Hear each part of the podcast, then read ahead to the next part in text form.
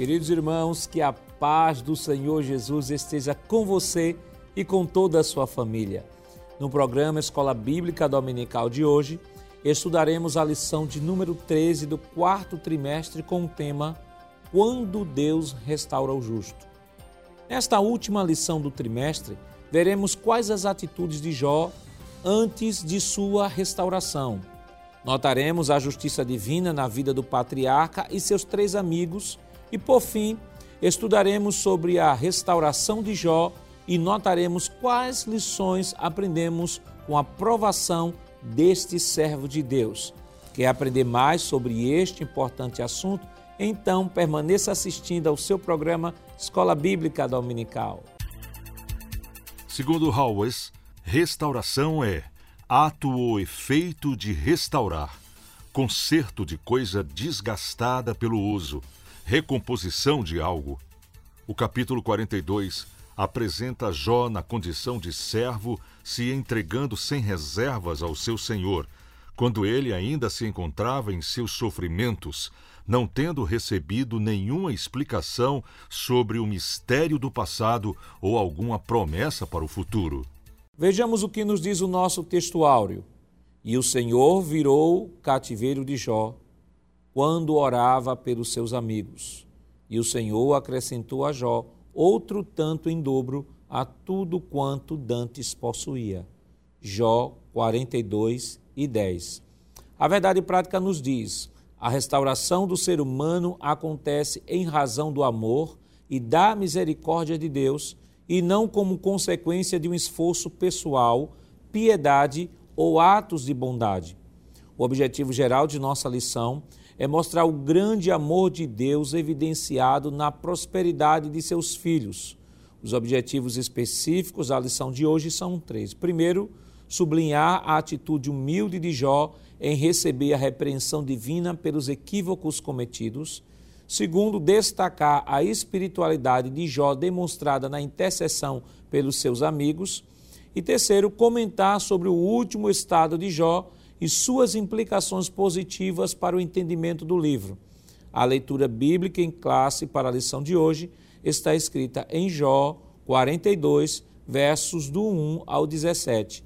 Acompanhe conosco. Então respondeu Jó ao Senhor e disse: Bem sei eu que tudo podes, e nenhum dos teus pensamentos pode ser impedido. Quem é aquele, dizes tu, que sem conhecimento encobre o conselho? Por isso, falei do que não entendia, coisas que para mim eram maravilhosíssimas e que eu não compreendia. Escuta-me, pois, e eu falarei. Eu te perguntarei, e tu ensina-me. Com o ouvir dos meus ouvidos ouvi, mas agora te veem os meus olhos. Por isso me abomino e me arrependo no pó e na cinza. Sucedeu, pois, que acabando o Senhor de dizer a Jó aquelas palavras, o Senhor disse a Elifaz, o temanita: A minha ira se acendeu contra ti e contra os teus dois amigos, porque não disseste de mim o que era reto, como o meu servo Jó. Tomai, pois, sete bezerros e sete carneiros, e ide ao meu servo Jó, e oferecei holocaustos por vós.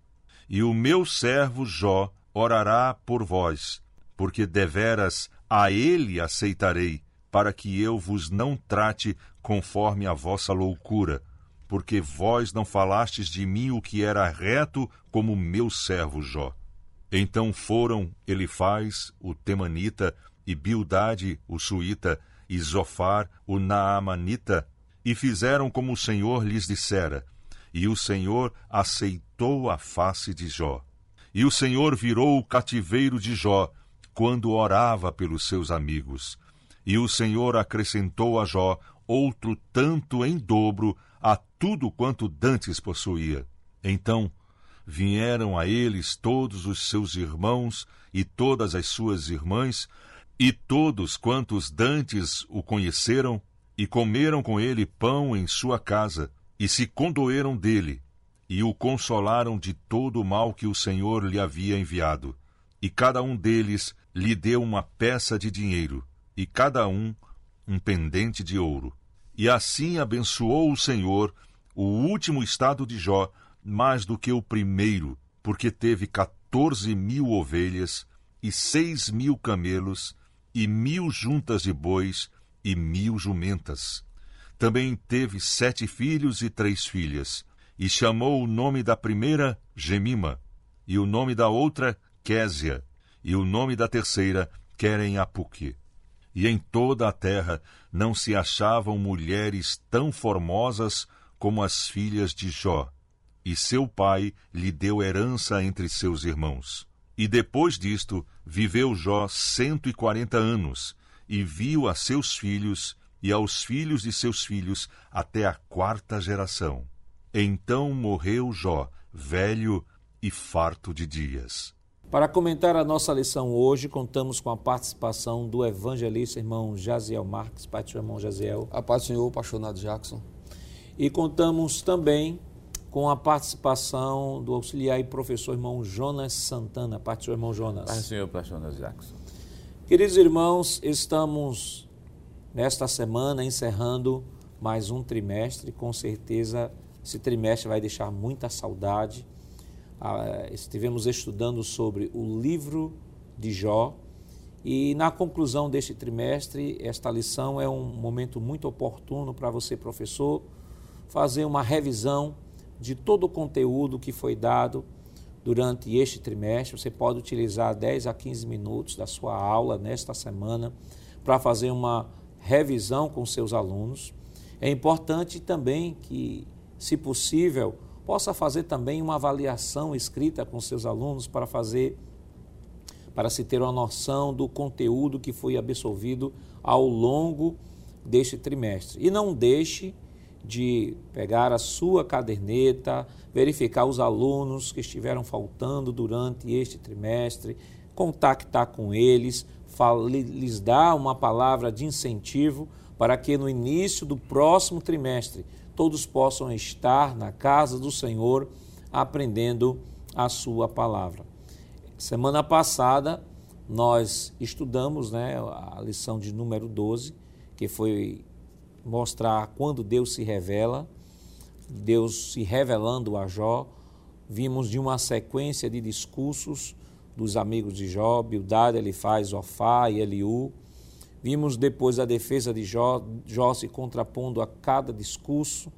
E agora, nós, uh, semana passada, chegamos ao capítulo 38, 39, 40 e o 41, onde Deus começou a fazer sua exposição mostrando a sua sabedoria, o seu poder e a sua justiça, mostrando a Jó a incoerência da sua argumentação.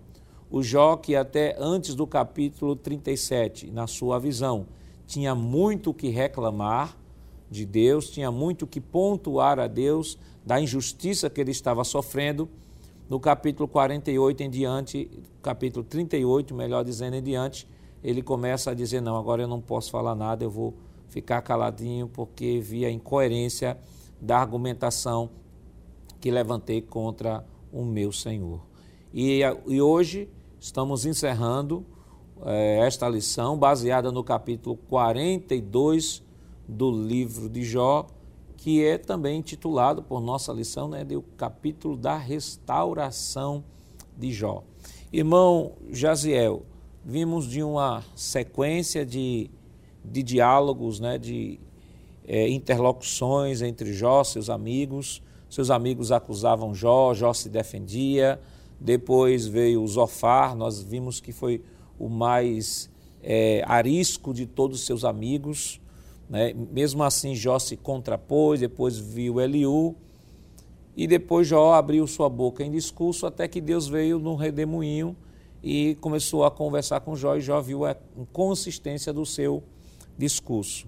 E agora nós estamos encerrando o livro de Jó, capítulo 42, na lição que tem como título Quando Deus restaura o justo. Claro que o capítulo vai tratar da restauração de Jó, mas antes de falar propriamente da restauração, o que, é que a gente pode comentar sobre o capítulo 2 do livro de Jó? Muito bem, apaixonado Jackson. Nós vamos perceber que quando Deus está fazendo perguntas a Jó, logo no início, né? Nós vamos perceber que pela primeira vez, quando Deus fala com Jó no capítulo 40 e o versículo de número 3, é, Jó responde a Deus e diz: Eis que sou vil, que te responderia eu? A minha mão ponho na boca. Isso está no verso 3, verso 4. Ou seja, Jó não tem resposta. No primeiro discurso, quando Deus lhe interroga, lhe faz perguntas, Jó diz: Eu sou um homem vil, desprezível, não tenho o que responder. Mas neste segundo momento, quando Jó abre a boca para se dirigir a Deus novamente, ele faz uma das mais belas declarações que nós encontramos no livro de Jó, que é o que está no versículo 2, quando ele diz: Bem sei eu que tudo podes, e nenhum dos teus pensamentos pode ser impedidos. Jó 42, verso 2. Então, nós vamos perceber, Nath Jacos, que mesmo antes de Jó ser restaurado, ele vai aqui nesse versículo de número 2, principalmente na parte A, exaltar a soberania de Deus. Ele vai dizer a Deus: Eu sei que tudo podes fazer. Tu podes todas as coisas, isso é tremendo, né? porque Jó está reconhecendo o quanto Deus é poderoso. E aquilo que ele quer fazer, ele faz. Inclusive, Jó já havia dito isso. É, no capítulo de número 23 de Jó, é, ele vai dizer é, que, capítulo 23, verso 13 e 14, o amado irmão pode acompanhar, nós vamos perceber que Jó, ele já havia dito isso a respeito de Deus, só que ele não, vi, não havia vivenciado na prática, né? Que aquilo que, aquilo que Deus quer fazer, ele faz e ninguém pode impedir, né? Jó 23, verso 13 está escrito: Mas se ele está contra alguém, quem então o desviará? O que a sua alma quiser, isso fará. Verso 14: Porque cumprirá o que está ordenado a meu respeito, e muitas coisas como estas ainda tem consigo. Então, nós podemos observar, pastor, que Jó, ele era consciente de que Deus, aquilo que ele quer fazer, ele faz e ninguém pede. Só que ele agora vai vivenciar isso na prática, no dia a dia, ele vai ver que Deus realmente é soberano e já no final, ou na etapa final da sua aprovação, ele vai abrir a boca aqui no capítulo 42, verso 2, e mais uma vez declarar isso e é interessante que quando Jó diz que Deus pode fazer todas as coisas, que ninguém impede os planos de Deus, Jó está dizendo isso ainda antes de ser restaurado. Jó está na cinza, porque é fácil engrandecer, exaltar a soberania de Deus quando os currais estivessem novamente cheios, de vaca, eh, de animais, com os filhos em volta da sua mesa, isso era mais fácil. Mas Jó está no pó. Jó está na cinza. Mas mesmo assim, a, da forma que ele começou na prova, exaltando a Deus, ele terminou exaltando a Deus. Ele adorou a Deus quando perdeu tudo, mas agora no final ele continua adorando a Deus. Jó entrou crente porque a Bíblia diz que o, o Senhor perguntou ao diabo, né? Tem visto meu servo Jó?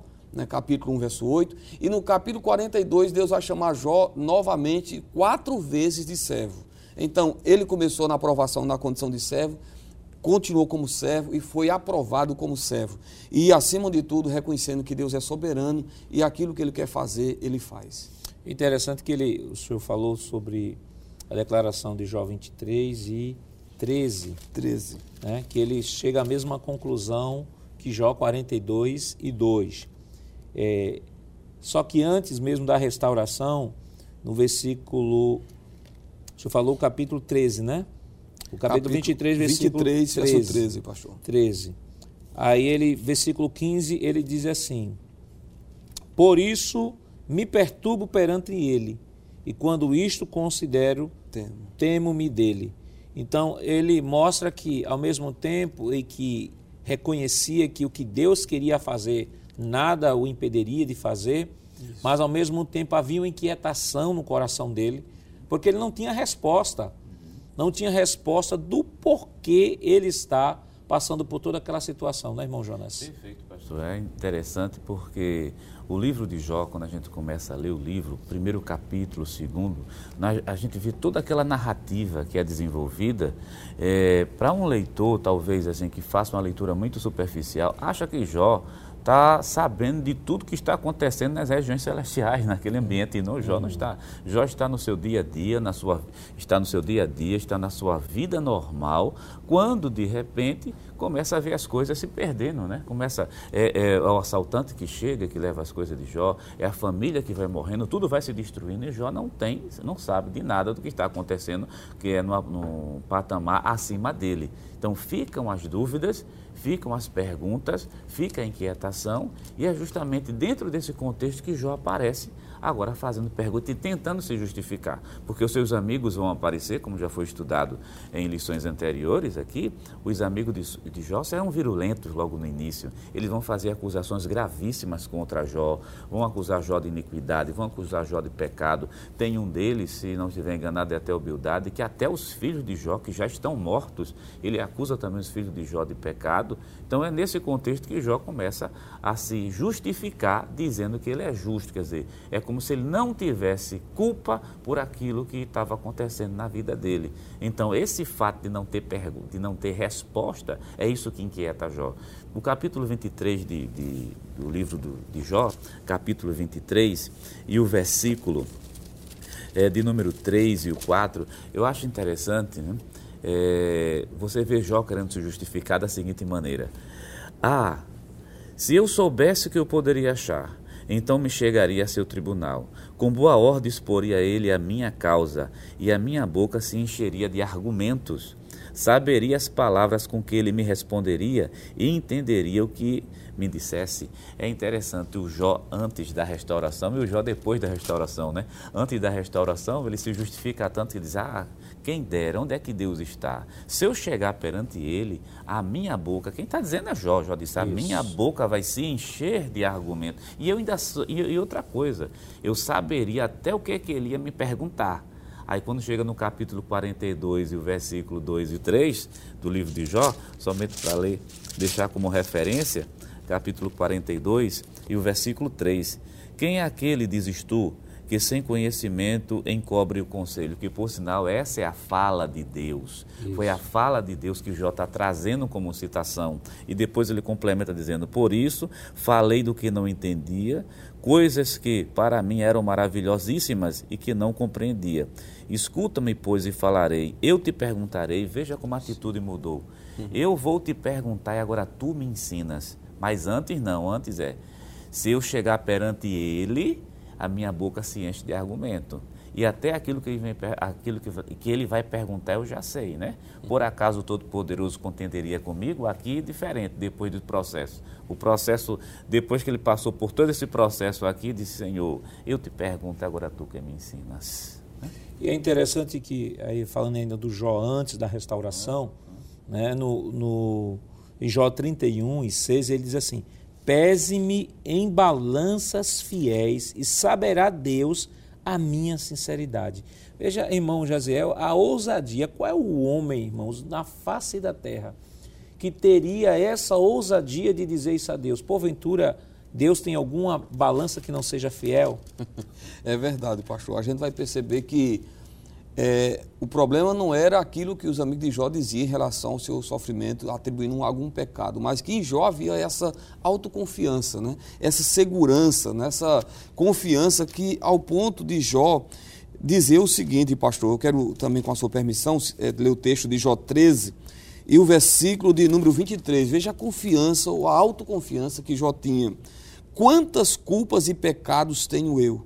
Notifica-me a minha transgressão e o meu pecado. Então, a gente percebe que Jó tinha essa autoconfiança, essa, é, aquilo que o próprio Jesus ensinou também lá em Lucas 18, verso 9, que ele conta uma parábola e a razão da parábola, no verso 9, diz que Jesus contou e contou-lhes esta parábola sobre alguns que justificavam-se a si mesmo, é, que confiavam em si mesmo, crendo que era mais justo e desprezavam os outros. E Jesus vai citar ali o publicano e o fariseu. E o fariseu era realmente aquele homem que tinha autoconfiança, dizia que dava o dízimo de tudo, orava, jejuava, né?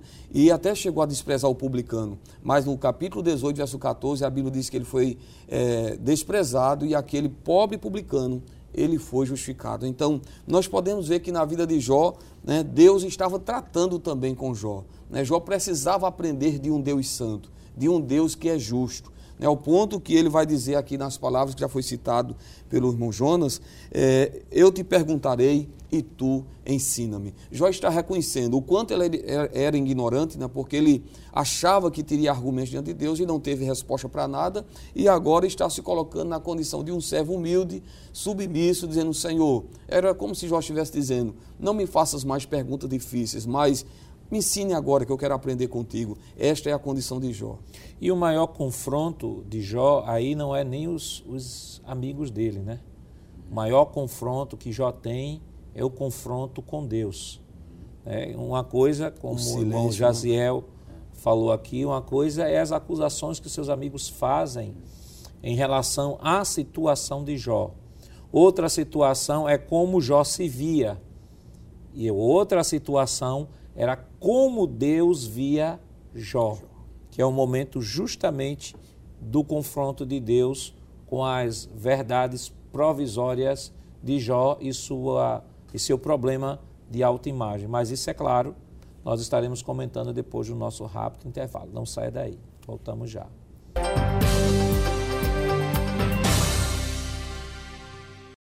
Queridos irmãos, estamos de volta no seu programa Escola Bíblica Dominical e nesta oportunidade estudando a última lição do nosso trimestre, que tem como título Quando Deus restaura o justo.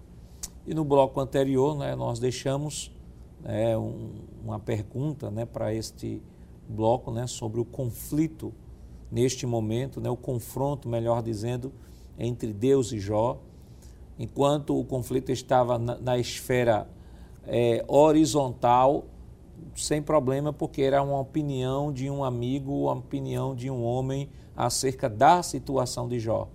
E agora nós vamos para algo muito mais profundo, né? quando o próprio Deus agora vai revelar o verdadeiro motivo de toda a situação que vai, irmão Jonas, expor aquilo que talvez Jó durante todo este momento, esses conflitos horizontais, ele foi incapaz de perceber, ao contrário, ressaltou ainda mais que era a sua, como já foi citado aqui, a sua autojustificação, a sua autoconfiança. Perfeito. É interessante que nesses momentos de crise o caráter das pessoas vai ficando evidente, né? E muitas vezes aquilo que está guardado lá dentro se revela de uma forma muito, assim, muito impactante. Porque no conflito inicial entre Jó e seus amigos, porque Jó está, na verdade, sendo atacado, Jó começa agora a se justificar, ou melhor, fazer uma autojustificação. Já foi citado aqui, por exemplo, o capítulo 13 do livro de Jó mesmo. Ele começa a fazer, ele começa a elencar as coisas que ele fez a favor, a favor dos outros. Em outras palavras, o que é que Jó está dizendo? Está dizendo que eu não mereço passar por nada dessas coisas aqui. É claro que o próprio Deus vai dizer lá no capítulo 2 do livro de Jó, versículo 3, que Jó está sofrendo sem causa, mas é bom deixar claro que isso está num patamar acima de Jó que ele ainda não conhece. E isso. embaixo esse homem está tentando se justificar. Ele se justifica tanto, como o senhor mencionou, pastor, na, na no bloco anterior, que ele diz assim: pesa-me em balanças fiéis. Em outras palavras, né? Deus já tem balança. Se Deus nunca teve balança infiel, né? E ao mesmo tempo ele está pedindo para, ele está dizendo a Deus, pode me pesar que eu passe qualquer balança que tu que se a balança é o que o senhor quiser, eu vou me colocar e eu vou passar na tua balança. Ao ponto dele dizer lá no capítulo 23 que já sabe o que é que Deus vai dizer.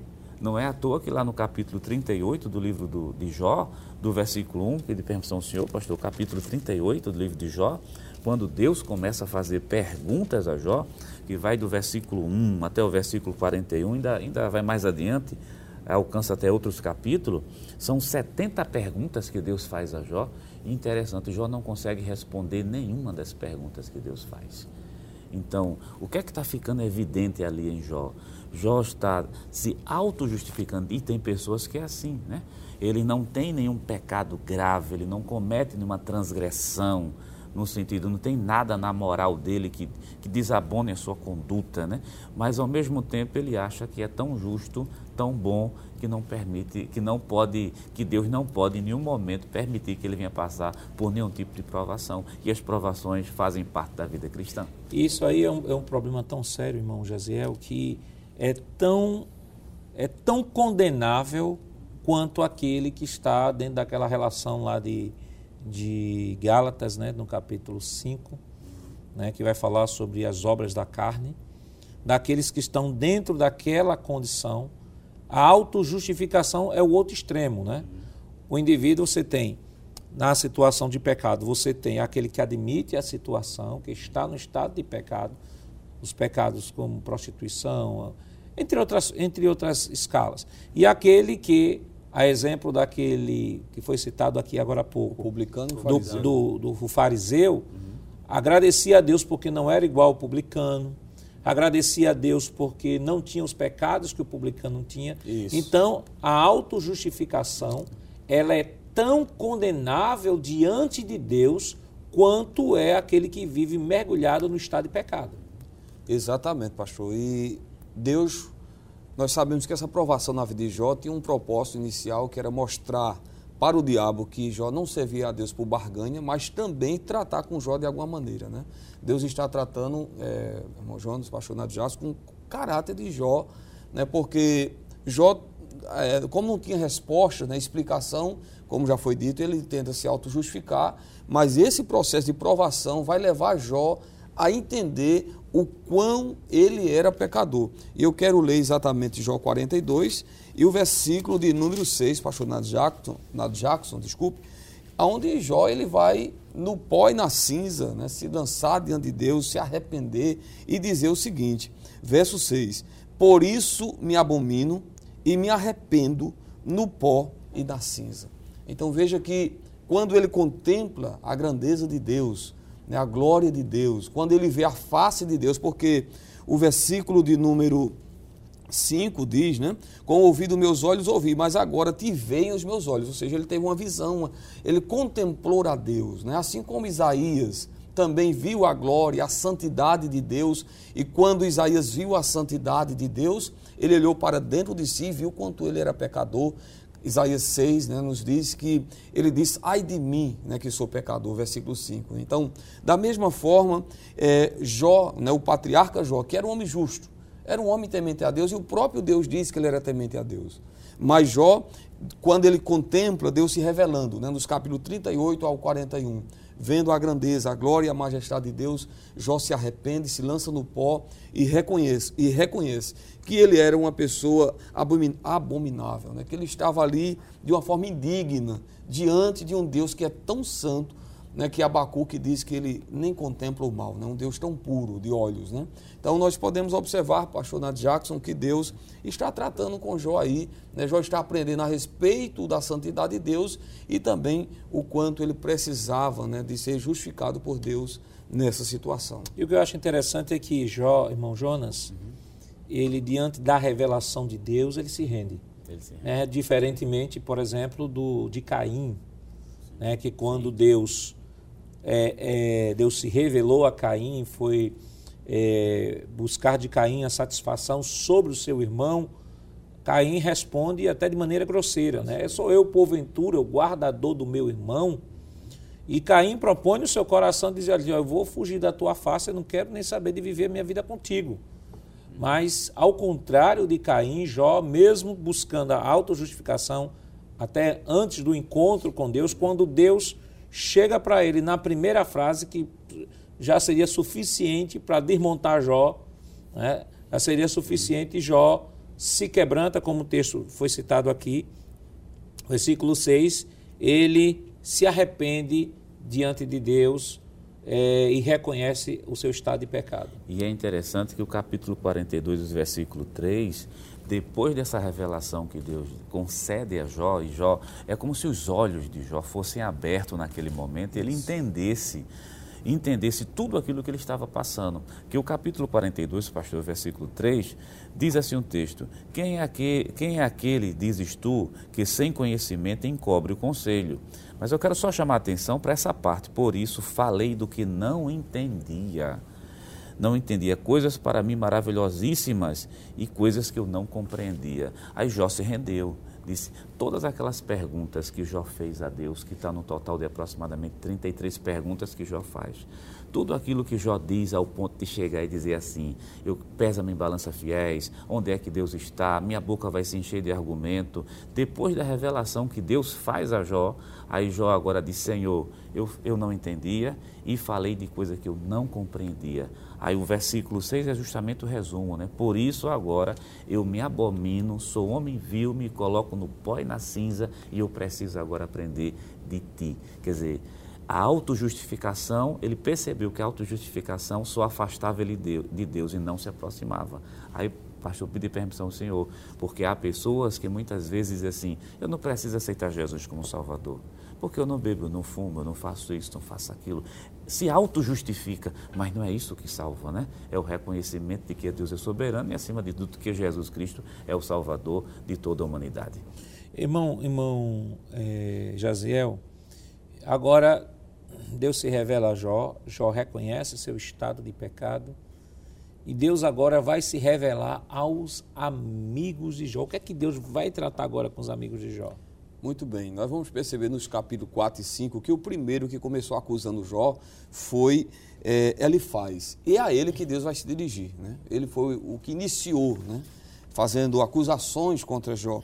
E Deus vai se dirigir no capítulo 42, verso 7, dizendo: Sucedeu, pois, que acabando o Senhor de dizer a Jó aquelas palavras, o Senhor disse a Elifaz: O Temanita, a minha ira se acendeu contra ti e contra os teus dois amigos, porque não dissestes de mim o que era reto como o meu servo Jó. Então nós vemos aqui que Deus vai se dirigir agora a Elifaz e vai mostrar para ele que tanto ele como seus dois amigos Bildade e Zofá estavam errados a respeito dasquelas, daqueles argumentos que eles faziam a respeito de Deus para Jó, ou para com Jó.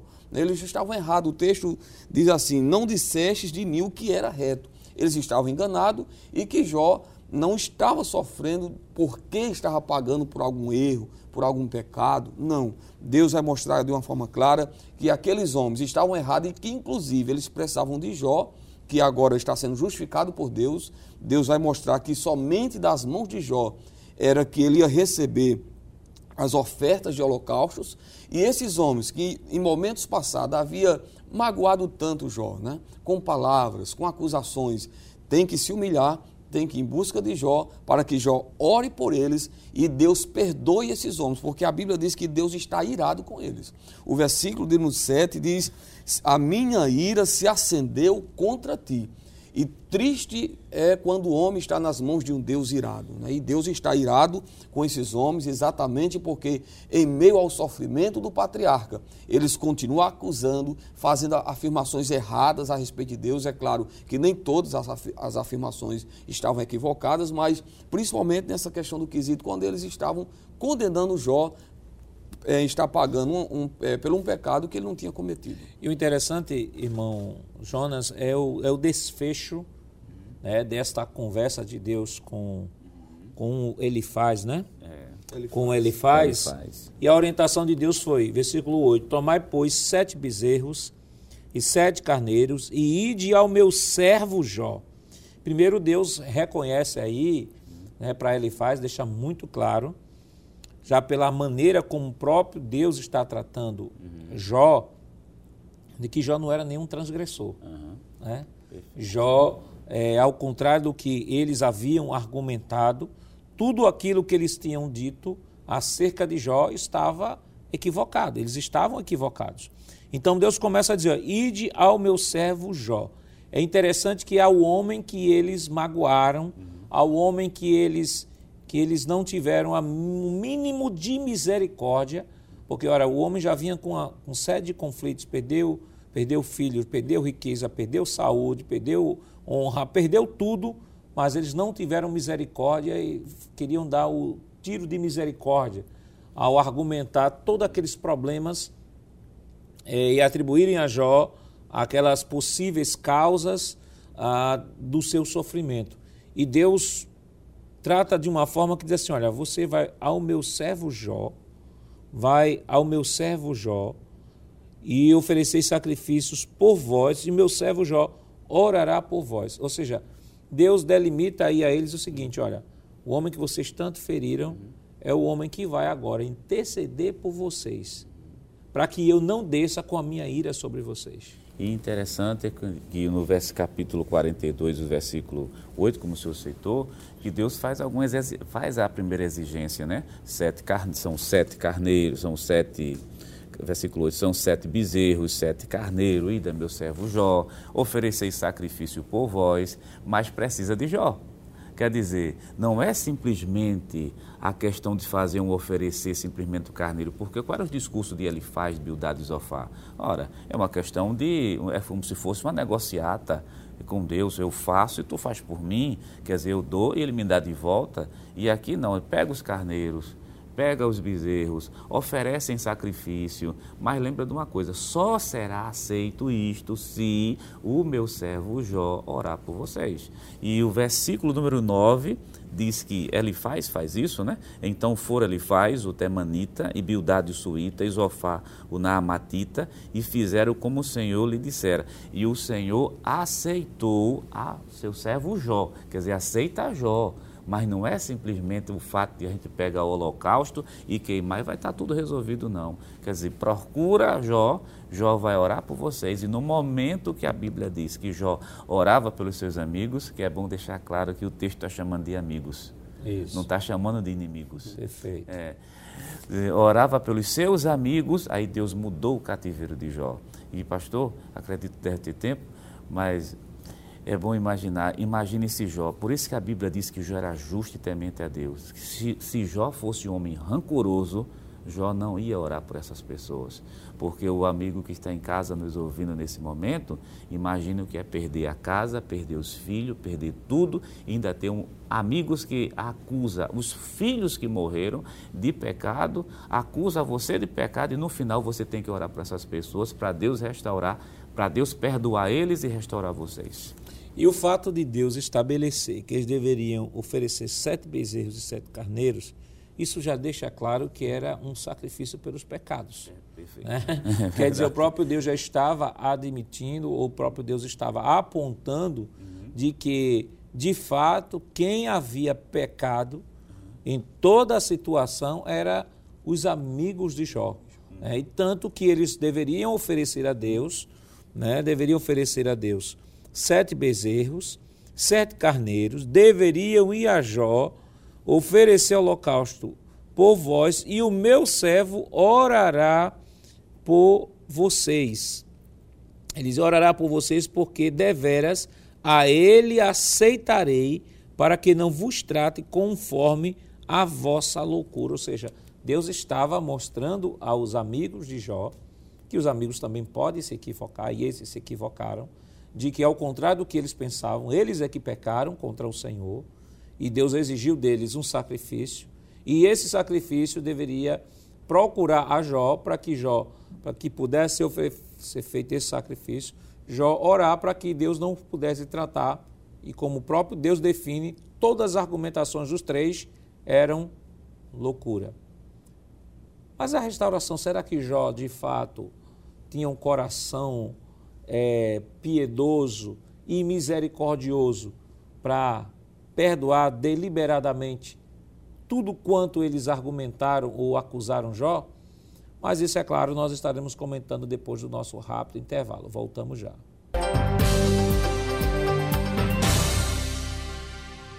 Queridos irmãos, estamos de volta em seu programa Escola Bíblica Dominical e nesta oportunidade estudando a lição de número 13, que tem como título quando Deus restaura o justo.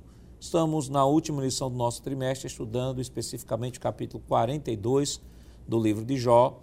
Já iniciamos o estudo deste capítulo, né, comentando é, sobre a reação de Jó em face ao discurso de Deus com ele. Depois, o encontro de Deus com Elifaz, que é um dos três amigos de Jó. A argumentação que Deus traz, exigindo dele e de seus amigos o sacrifício de animais e que deveriam se dirigir a Jó.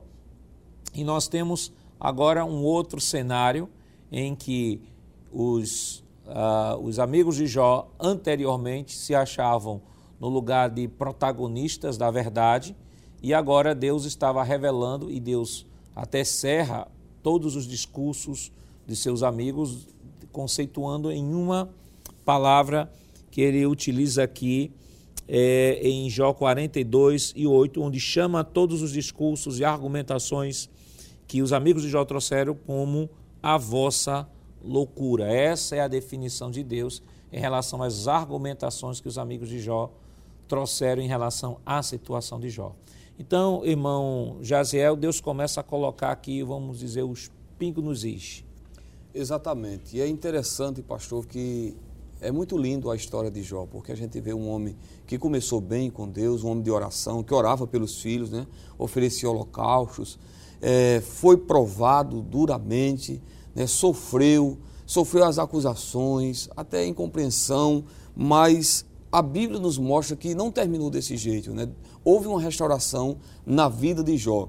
E o capítulo 42, versículo 10 nos mostra que essa restauração de Deus na vida de Jó aconteceu exatamente quando ele orava pelos seus amigos. O verso 10 diz: E o Senhor virou o cativeiro de Jó quando orava pelos seus amigos, e o Senhor acrescentou a Jó outro tanto em dobro a tudo quanto dantes possuía. Então é maravilhoso nós percebermos, já foi até dito aqui pelo irmão Jonas, né, que em Jó não havia nenhum sentimento de rancor, né? Ele não guardou nenhum ódio, né? nenhum receio em relação àquilo que ele ouviu da boca dos seus amigos. Mas agora ele está obedecendo a Deus. Deus está recebendo ofertas das mãos de Jó, né? como ele já havia como ele havia feito também lá no capítulo verso 5, pelos seus filhos. Ele está agora orando. E é lindo quando o verso de número 10 diz que Deus virou, Deus mudou a história. E aqui nós aprendemos, pastor Nath Jackson, é, irmão Jonas, que Deus, através da oração, ele muda a história ele muda situações.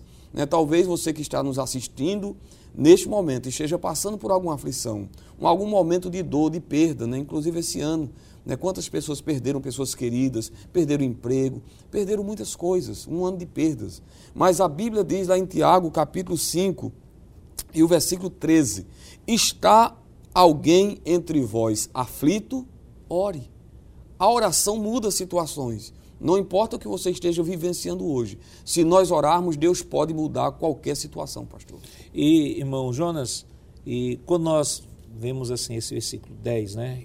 E o Senhor virou o cativeiro de Jó quando orava pelos seus amigos. Mostra que Deus é que tem e sempre terá a última palavra sobre qualquer situação.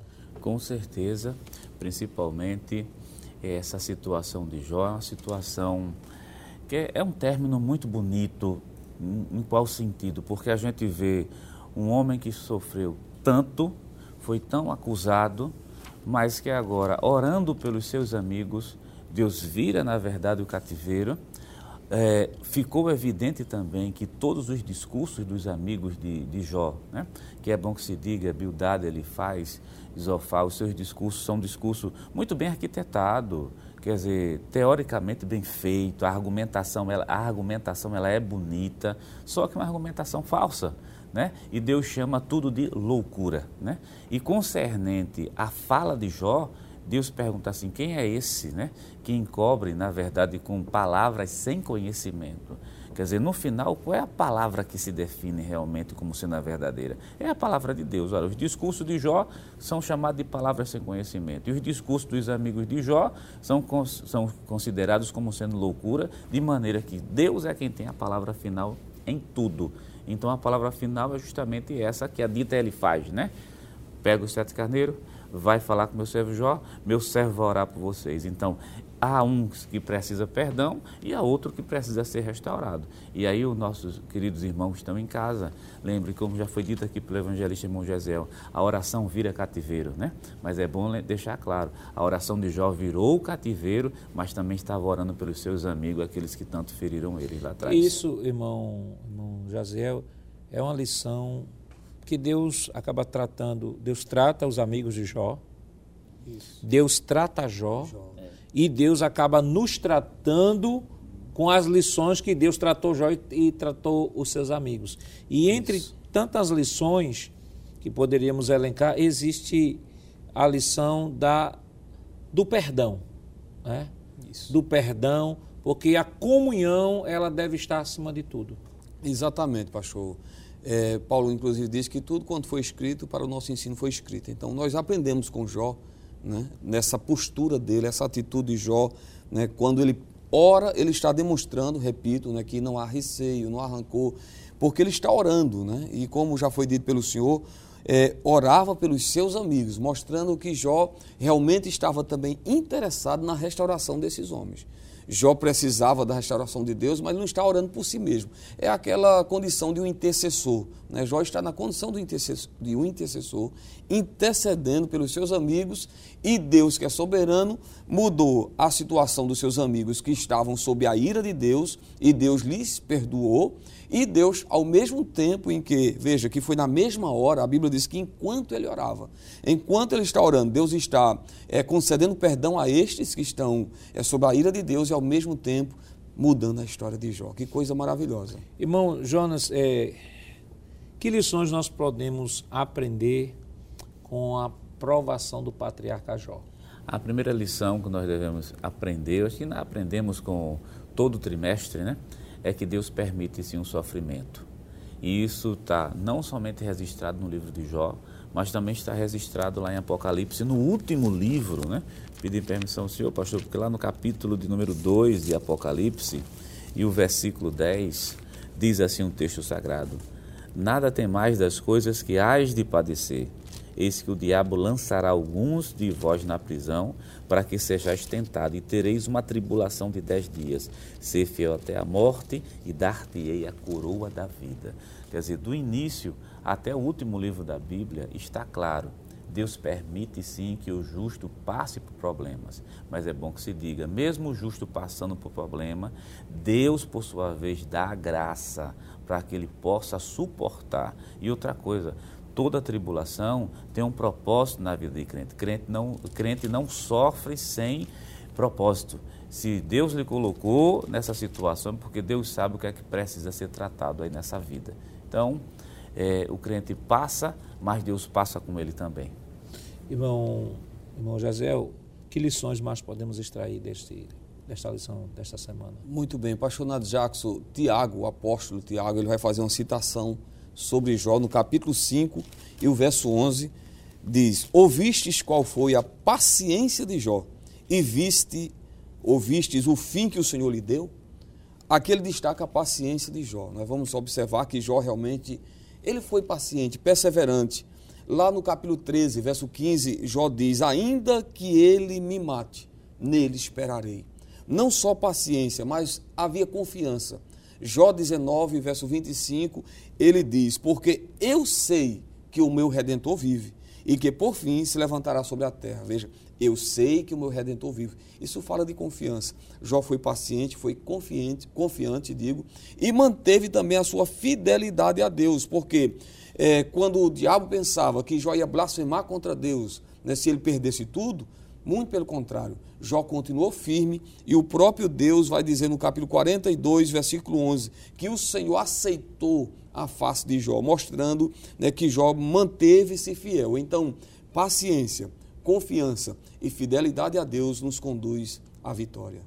E, e que, na verdade, irmão Jonas, a gente aprende também que toda provação ela tem um final, ela não dura para sempre. Verdade, toda aprovação tem, tem um fim, ninguém sofre eternamente, né? Principalmente crente, aquele que é salvo em Cristo Jesus, que Deus permite que passe por tribulações, como já foi visto aqui nesse, nesse trimestre, você vai perceber, Jó vivenciou esses problemas, o próprio Jesus disse que no mundo tereis aflições, mas se lembre, se está passando por aflições, existe um tempo, existe um tempo do início, existe o um tempo também do fim, quer dizer, o crente não sofre para sempre, e esse fim vai chegar. E com certeza, no, no, transcorrer dessa tribulação, a graça de Deus está, lá, está ali presente, dando força, dando conforto, trazendo a paz para essa pessoa. E, acima de tudo, né, diante de toda e qualquer situação, ter a consciência de que sempre aparecerão pessoas como os amigos de Jó para estabelecer um juízo de valor sobre o que está sendo, uh, o que está ocorrendo. Mas devemos, assim como Jó fez, liberou perdão, não devemos guardar rancor sobre ninguém. O texto de Paulo, em Efésios, no capítulo 4, versículo 31, 32 e capítulo 5, versículo 1, diz o seguinte: Toda amargura e ira e cólera, e gritaria, e blasfêmia, e toda malícia seja tirada de entre vós.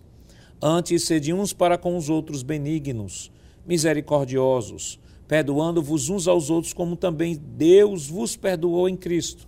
Sede, pois, imitadores de Deus como filhos amados.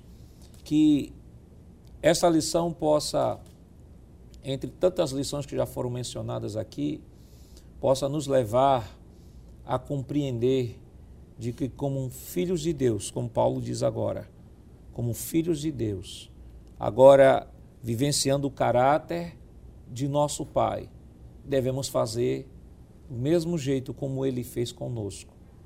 Perdoou-se, Deus nos perdoou em Cristo. Nós devemos também perdoar aquele que nos ofende. O livro se encerra com orgulho na vida de Jó, sendo retirado pelo crivo do sofrimento. A má teologia de seus três amigos é corrigida e a sua tolice humilhada. E o nome de Deus sendo honrado em relação às acusações de Satanás. Que Deus continue lhe abençoando em nome de Jesus. Chegamos ao final de mais um programa.